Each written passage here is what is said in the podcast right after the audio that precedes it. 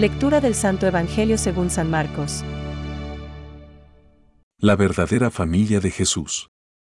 Entonces llegaron su madre y sus hermanos y, quedándose afuera, lo mandaron llamar.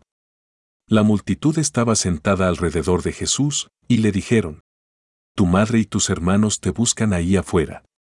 Él les respondió, ¿Quién es mi madre y quiénes son mis hermanos? Y dirigiendo su mirada sobre los que estaban sentados alrededor de él, dijo, Estos son mi madre y mis hermanos. Porque el que hace la voluntad de Dios, ese es mi hermano, mi hermana y mi madre. Es palabra de Dios. Te alabamos Señor. Reflexión. Estos son mi madre y mis hermanos. Quien cumpla la voluntad de Dios, ese es mi hermano, mi hermana y mi madre. Hoy contemplamos a Jesús en una escena muy concreta y, a la vez, comprometedora, rodeado por una multitud de gente del pueblo. Los familiares más próximos de Jesús han llegado desde Nazaret a Cafarnaún. Pero en vista de la cantidad de gente, permanecen fuera y lo mandan llamar. Le dicen, Oye, tu madre, tus hermanos y tus hermanas están fuera y te buscan. En la respuesta de Jesús, como veremos, no hay ningún motivo de rechazo hacia sus familiares. Jesús se había alejado de ellos para seguir la llamada divina y muestra ahora que también internamente ha renunciado a ellos. No por frialdad de sentimientos o por menosprecio de los vínculos familiares, sino porque pertenece completamente a Dios Padre. Jesucristo ha realizado personalmente en él mismo aquello que justamente pide a sus discípulos. En lugar de su familia de la tierra, Jesús ha escogido una familia espiritual.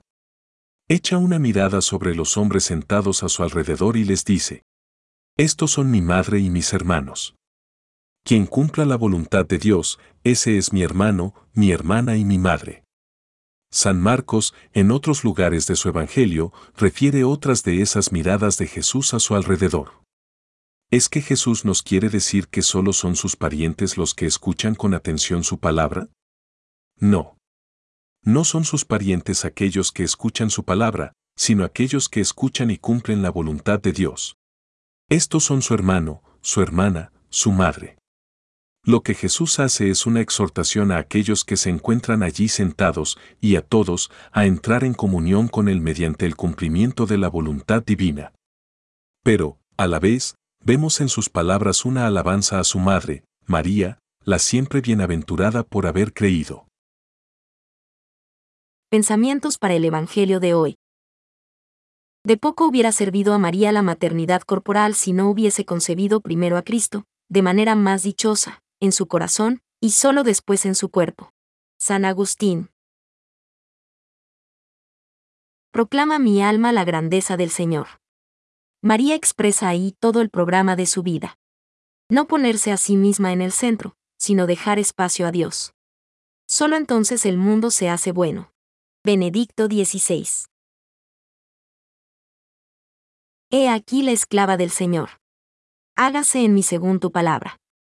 Así, dando su consentimiento a la palabra de Dios, María llegó a ser madre de Jesús y, aceptando de todo corazón la voluntad divina de salvación se entregó a sí misma por entero a la persona y a la obra de su Hijo. Catecismo de la Iglesia Católica, número 494.